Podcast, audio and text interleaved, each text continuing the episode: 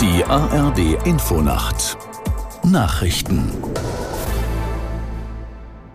um 2 Uhr mit Claudia Drews. Nach dem Haushaltsurteil des Bundesverfassungsgerichts befürchtet Bundeswirtschafts Wirtschaftsminister Habeck, dass die Strom- und Gaspreise nicht wieder gedeckelt werden können. Das Gericht hatte die Umschichtung von 60 Milliarden Euro in den Fonds für Klimaprojekte und die Modernisierung der Wirtschaft für nichtig erklärt. Offen ist, ob auch andere Sondervermögen betroffen sind.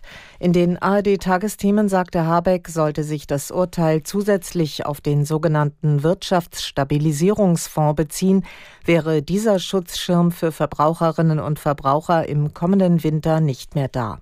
Auch die Netzentgelte, die wir gedeckelt haben, durch diesen Fonds würden dann in voller Last bei den Verbrauchern und bei den Verbrauchern einschlagen. Das wäre dann die logische Konsequenz davon, dass der Staat die Menschen nicht schützen kann mit diesen Sondervermögen, die wir eingerichtet haben.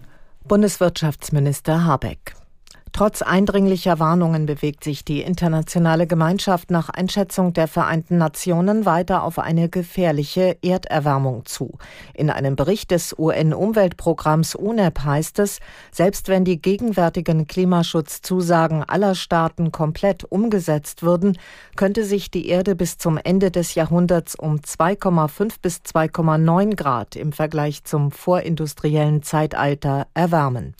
Der Bericht soll auch in eine Bestandsaufnahme bei der Klimakonferenz Anfang Dezember in Dubai einfließen. Die israelische Armee hat nach eigener Darstellung die Kampffähigkeit des militärischen Arms der Hamas erheblich geschwächt. Insgesamt seien viele tausend Hamas-Mitglieder getötet worden. Die Angaben ließen sich nicht unabhängig überprüfen.